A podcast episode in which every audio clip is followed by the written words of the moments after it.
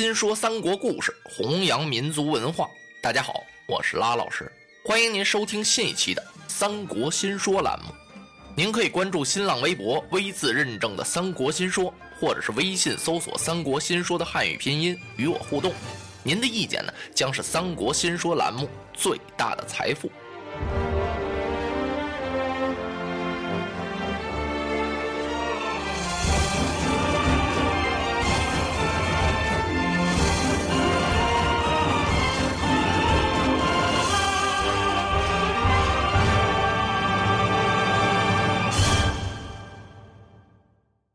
玄德和孔融啊，来到徐州助陶谦。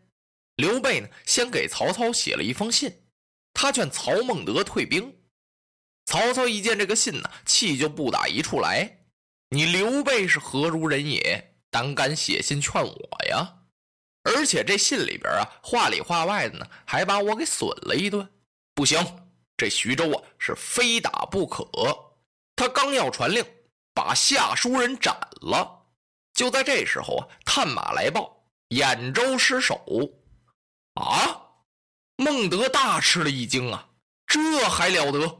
老家没了，兖州叫谁给拿过去了？吕布。不单兖州啊，连濮阳都让吕布给占了。好嘛，把曹操的老家给抄了。曹操可真有点沉不住气了。那我打完了徐州之后，哪儿待着去啊？正在这时候啊，郭嘉过来给他出了个主意：“主公，趁此机会啊，您就给刘备写封回信，卖个人情吧。这叫顺水人情。就说你的信啊，我接到了，冲着你这徐州我不打了，陶谦也不杀了，由此罢兵，我兵回兖州。嗯，是个办法。”曹操心中暗想。哼，你以为我取兖州，我这仇就不报了？此仇是非报不可。等我把兖州、濮阳收回来，擒了吕布，然后再进兵徐州，杀陶谦，那也不算迟。君子报仇，事时不晚。郭先生，此计甚好啊！他款待了下书人，然后给刘备啊写了一封回信。曹操是搬兵回兖州。吕布听说曹操人马回来了，他立刻派副将薛兰领一万人马守住兖州，自己呀要带着人马去濮阳。谋士陈宫一看，哎，将军，这又何必呢？说曹操来了，正好咱们打他一个疲惫之军，一战可以取胜。您何必离开兖州呢？吕布没听，濮阳我非去不可。使濮阳与兖州成鼎足之势，然后擒曹。哦，陈宫想了一想，将军，离我们这儿一百八十里地有一条泰山险道，将军可以在那儿设下埋伏，等曹操的人马来的时候啊，容他兵马过去一半，拦腰将其斩断，是孟德可擒呢。嗯，吕布摇摇头。我奉先此次兵去濮阳，另有别图，公台何以得知啊？不必多言，这意思就是我早就打定主意，全安排好了。你哪知道啊？你就在旁边听着吧。合着陈宫的话呀，他是一个字儿都没听啊。然后他带着人马呀，就奔了濮阳。吕布兵进了濮阳，曹操的大队人马呀，已经接近了泰山。特别通过泰山险道的时候啊，郭嘉提醒曹操：“主公啊，如果吕布在这设下一支伏兵，可怎么办呢？望主公多加小心。”哎，曹操微微一笑：“先生多虑啊，吕布乃有勇无谋之人啊，就冲他离开兖州去濮阳，他绝不会在这儿设伏兵，我等可以安然度过。”说着呀，他把令旗一摆，催动人马，快走！果然，大队人马呀，平平安安由打泰山险道过来了。当接近濮阳的时候啊，郭嘉又给曹操提了个醒：主公啊，要小心吕布趁我军疲惫前来偷袭呀！我们这么老远来了，还没等站稳脚跟他们打我们。哎，先生，吕布哪有这样的韬略呀？只管扎下营寨。不出曹操所料，人家陈宫啊，还真给吕布出主意了，出了两次了。让他守兖州啊，他不听；让他在泰山险道设下伏兵啊，他也没这么办。现在曹操率领人马是直取濮阳，陈宫啊，又给他出了个主意：趁曹操站脚未稳，您赶快起兵。迎头痛击呀，就把曹孟德打得落花流水。吕布这么一听，哎，公台诧异，你说的不对，俺吕布方天戟天下无敌，胯下赤兔马踏遍乾坤，何必打人家一个站脚未稳呢？我等曹孟德把营寨扎住之后，开战不迟。他手下这些员将。我是指日可擒，好又没听，所以人家曹操啊，踏踏实实的把营寨扎好了。第二天早餐战饭，曹操听到了禀报，说吕布讨战。曹操立刻带领人马呀杀出来，啪，两阵队员，孟德往前一催马呀，让吕布阵前搭话。吕布催马就过来了，曹孟德呀用鞭子一指他。吕布，老夫跟你无冤无仇，你为何偷袭我的兖州，占领我的濮阳？吕布一听，冷笑了一声：“呵呵，这城池乃是汉家的城池，人人有份。难道说只是你一人的不成吗？”他撇着那嘴啊，把头一晃。曹操是越看越生气呀！你这人太不讲理了。把人家地方占了，你还有了理了？没等曹操说什么呢，吕布把方天戟一摆：“什么人将曹孟德与我拿下？”他手下大将臧霸一催坐下马就过来了，他举枪就刺。曹操身后有人大吼一声：“哎，休伤我主！”一骑马呀，飞到了臧霸的跟前，感情是越近。两员将呀，就杀到一处了，二马盘桓，双枪并举，杀了个难解难分。三十回合未见胜负，曹操镇上的夏侯惇就有点急了，拍坐下马就过来了。他要助乐进一臂之力，是双战臧霸。人家吕布这边的大将张辽、张文远也不让啊，干嘛呀？俩打一个呀？哎，夏侯惇休得猖狂！他催马上阵，四员将啊，打到一处了。又战了二十几个回合，吕布有点生气了。这么半天取曹将不下，你们真是废物！尔等闪开了！他把方天戟往起这么一举啊，紧跟着呜噜噜噜噜噜噜一通战鼓，吕布一催赤兔兽就杀过来了。他这一上阵，那跃进夏侯惇哪能抵挡得住啊？一下子呀，把曹兵杀得大败，败下去三十里路。曹操这才算收住了人马。扎住了营寨，曹操有点窝囊啊。原想到濮阳啊是一举而下，没想到呢让人吕布给杀成这样。他赶快把文武都找到了中军，这事儿得怎么办？得商量商量啊。于禁给出了个主意：主公啊，我在镇上观阵的时候，我看濮阳西有一座营寨，就好像濮阳一座翅膀似的，那儿可能啊有吕布的人马。他和濮阳相呼应，对我们这个威胁就很大。主公，您能不能给我一支令箭？今天晚上三更时分，我把西营给他劫了。哎，曹操点了点头，他看看于禁，心里说呀：“我这武将也知道用谋了，不是在镇上就那么傻看着。他也看到西营了，老夫我也看见了。”于禁所说是正合我意。今夜三更，我亲自率领你们，咱们劫他的西营，将他的翅膀砍断。曹操啊，让曹洪、李典、毛玠、吕谦、于禁为先锋，自己啊带着大将典韦。这典韦可了不得，曹操啊特别器重此人。此将啊身高过丈。生的是赤发朱髯，面似青苔，金睛凸眶，声如闷雷，臂力千斤呢。这家伙呀，这力量特别大。这个人呀，不但勇猛，而且忠义，为朋友报仇啊，抗拒官军，赤手空拳与官军奋战。官军数百是不敢靠前呢，多少官军呢？好几百，没有敢往前上的。而且呀，他追逐猛虎，在深山打猎的时候呢，叫他呀把这老虎啊给撵得满山跑。后来有人发现他呀，就把他给推荐给曹操了。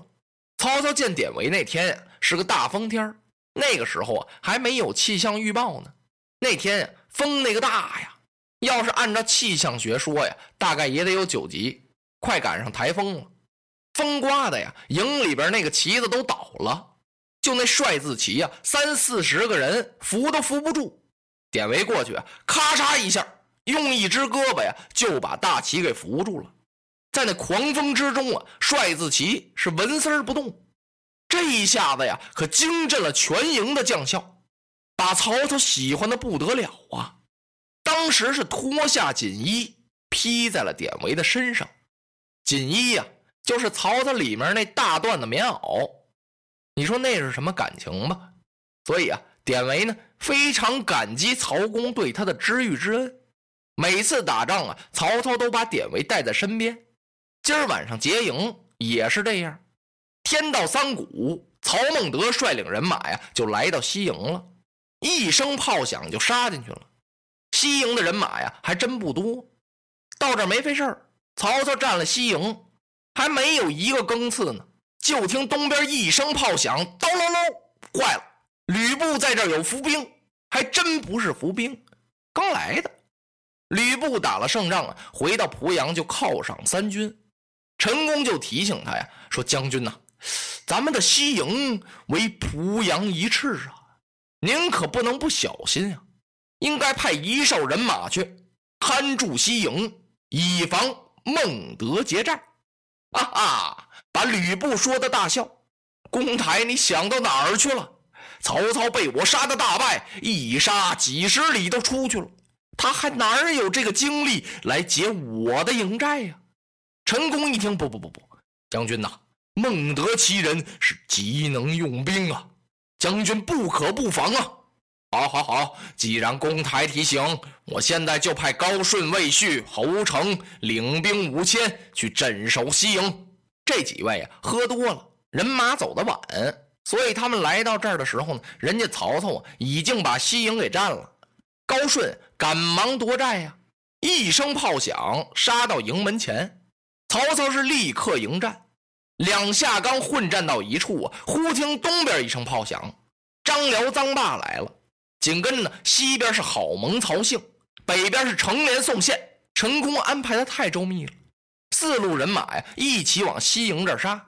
吕布啊，是四路总接应，带着陈宫也杀上来了，简直啊像四面张网一样，就把曹操给困在这儿了。曹操一看不好啊，他立刻吩咐曹洪、李典、毛玠：“你们一个一个给我杀开血路，咱们赶快冲出重围。”说着，曹操啊，催马就往前跑。对面是一声梆子声，梆梆梆梆梆梆梆梆梆梆梆梆，哗！哎呦，万箭齐发呀，根本你就走不了了。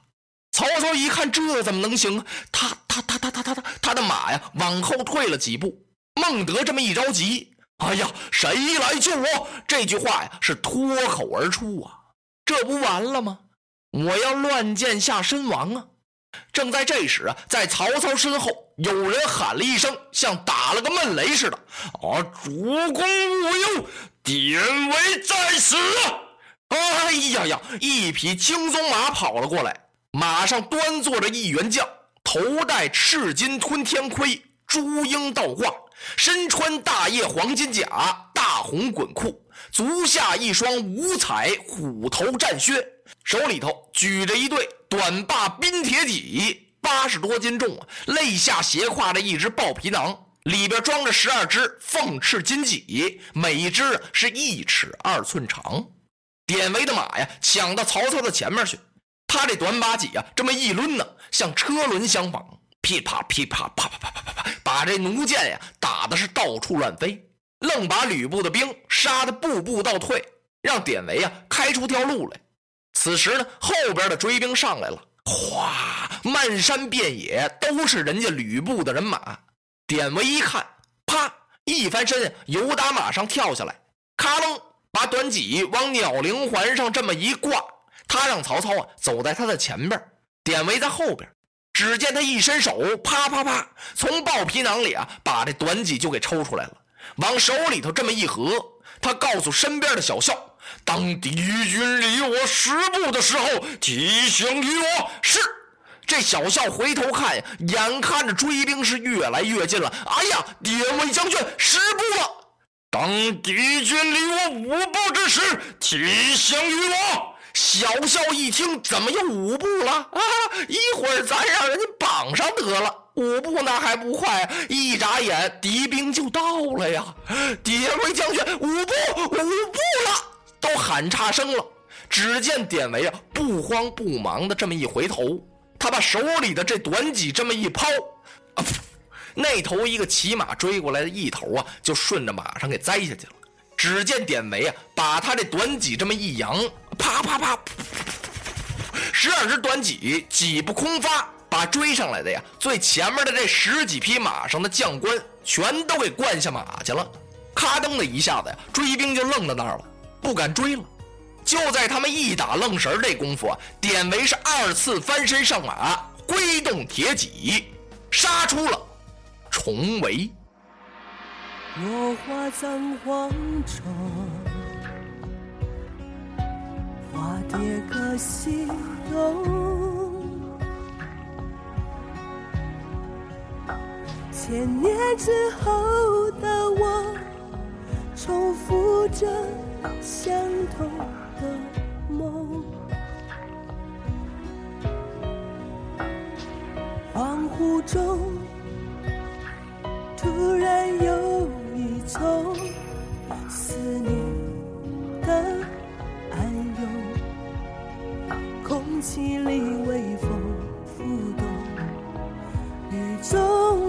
众不同的香浓，穿越了时空，穿越宿命无穷的捉弄，让四季随风，却突然发现。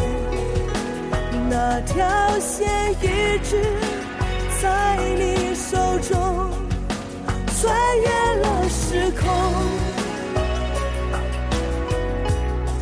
穿越千山散流的疼痛，隔世的相拥，唤起我心中沉睡多年。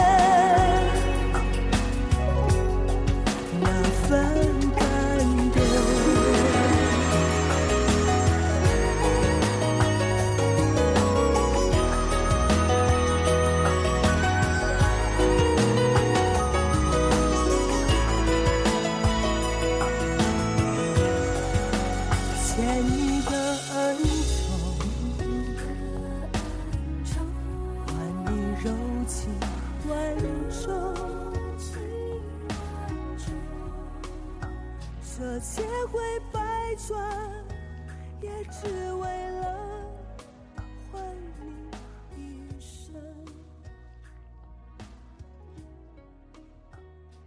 纵然转。